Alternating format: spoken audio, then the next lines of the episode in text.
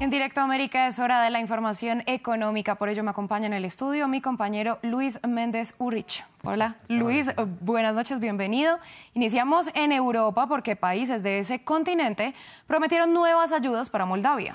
Así es, estamos hablando de una nación exsoviética sin salida al mar y considerada como la más pobre dentro de Europa que ya le advirtió a su población que se prepare por un invierno duro debido a los problemas de energía que atraviesa tras el conflicto entre Rusia y Ucrania que ha encarecido los precios de la energía. Para paliar la situación, los países europeos prometieron durante una conferencia de donantes en París eh, una serie de recursos para lidiar con el impacto de la guerra de Ucrania y el aumento de los precios de los alimentos y la energía.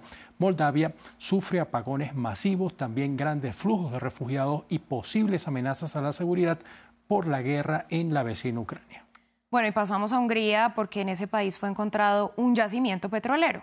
Una agradable noticia en medio de toda esta situación que se genera con Rusia, su principal proveedor de hidrocarburos y de los que Hungría depende en su totalidad o en gran parte de ella.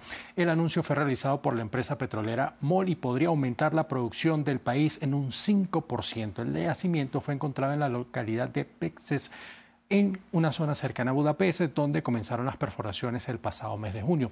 Datos extraoficiales señalan que Hungría produjo en 2021 entre 16.000 y 17.000 barriles de petróleo al día e importó alrededor del 85% del gas y el 65% del petróleo que consumió procedente de Rusia. Escuchemos qué dijeron. Está aquí en Hungría.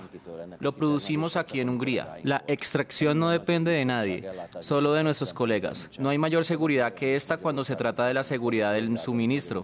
El petróleo que producimos en Hungría, el gas natural que producimos en Hungría es realmente una tierra dorada. La tierra es dorada para nosotros, es dorada para los consumidores, es dorada para el país y por último, pero no menos importante, la tierra es dorada para el presupuesto. Bueno, pasamos a Asia porque en Taiwán se vieron afectados los pedidos de exportación. Una situación que se presenta básicamente por los problemas en China, quien es su mayor comprador y que produjo una caída por séptimo mes consecutivo en el mes de octubre. Según datos publicados el lunes, los analistas apuntan a niveles crecientes de inflación, la débil demanda en el extranjero que está relacionada con los casos de COVID-19 y las interrupciones en la cadena de suministro. Los pedidos que se enviarán desde Taiwán a China continental y Hong Kong alcanzaron solo 10.500 millones de dólares el mes de octubre, un 26,7% menos que el mismo periodo del año anterior, esto según los datos del Ministerio de Asuntos Económicos de Taiwán.